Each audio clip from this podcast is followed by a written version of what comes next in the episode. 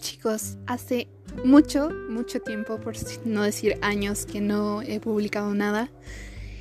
Y pues hoy me sentí inspirada por la vida, por el día, por las vacaciones de Semana Santa que nos sientan tan bien a los estudiantes, que pues dije, vamos a grabar.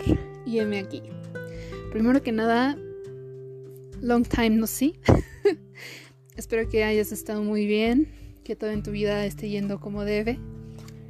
Yo, pues, regresé desde mayo del año pasado a México y sin duda ha sido de las experiencias más bonitas porque regresar a tu país de origen sin duda te hace reconsiderar muchas cosas y apreciar lo que tienes. Em, en esta ocasión vengo a hablar de los sueños. Los sueños y las metas. Muchas veces nos sentimos agobiados porque a medida que vamos creciendo, la vida, nuestros padres, nuestros amigos o nuestro círculo social en general, em, eh, inconsciente o conscientemente nos empieza a ejercer un poco de presión acerca de lo que queremos lograr o hacia dónde va nuestra vida. Ah, mientras caminamos y seguimos creciendo vemos amigos, no sé, yéndose a otros países, eh, quizá entrando a trabajar a, a una empresa prestigiosa u otras personas que simplemente dejan la escuela y van por lo que siempre han querido. Pero, ¿qué pasa con nosotros? ¿Qué pasa contigo? ¿Qué pasa cuando te sientes que en comparación con otras personas no estás avanzando al ritmo que deberías.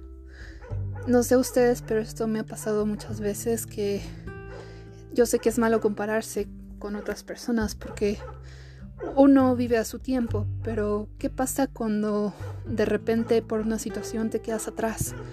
Cuando por algo no puedes seguir el paso que los demás están dando.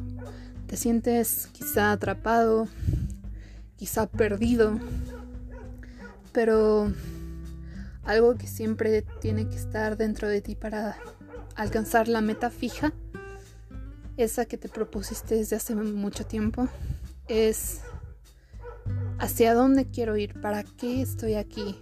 preguntarte esto tal vez suene muy filosófico y, y muy largo por explicar, pero siempre tienes que tener una motivación sea Dios, sea tu familia, sea tu perro, sea tu gatito, sea tu amigo que vive del otro lado del mundo, pero siempre tiene una motivación.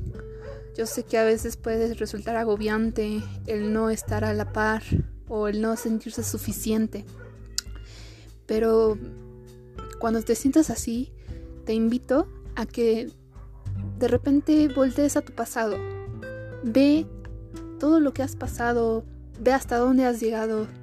Quizá para ti sea algo simple, pero el estar todavía aquí, el respirar, el poder vivir otro día, sin duda es algo que tienes que apreciar porque no mucha gente tiene esa oportunidad. No muchas personas tienen la experiencia que ya tienes, que quizá tal vez no dominas, no sé, no dominas la ley federal del trabajo, pero lograste eh, apoyar emocionalmente a una persona. Y muchas veces nos damos cuenta que las cosas más pequeñas son las que realmente importan. Un hola de tu mamá, un beso de buenas noches de tu papá, un nos vemos mañana en el café con tu mejor amiga. Esas pequeñas cosas son las que nos hacen el día. Tal vez el verte con tu pareja. O tal vez simplemente un beso de tu perrito. No sé, pero nunca dejes de soñar. Nunca dejes de tener ilusiones. Porque créeme que la vida va muy, muy rápido. Y cuando menos te lo creas, cuando menos lo pienses, ya habrás logrado todo lo que en algún momento viste muy, muy lejos. Pero bueno, Nunca te desanimes, te envío un abrazo y ya sabes, aquí estoy, con un amor, Vivianco.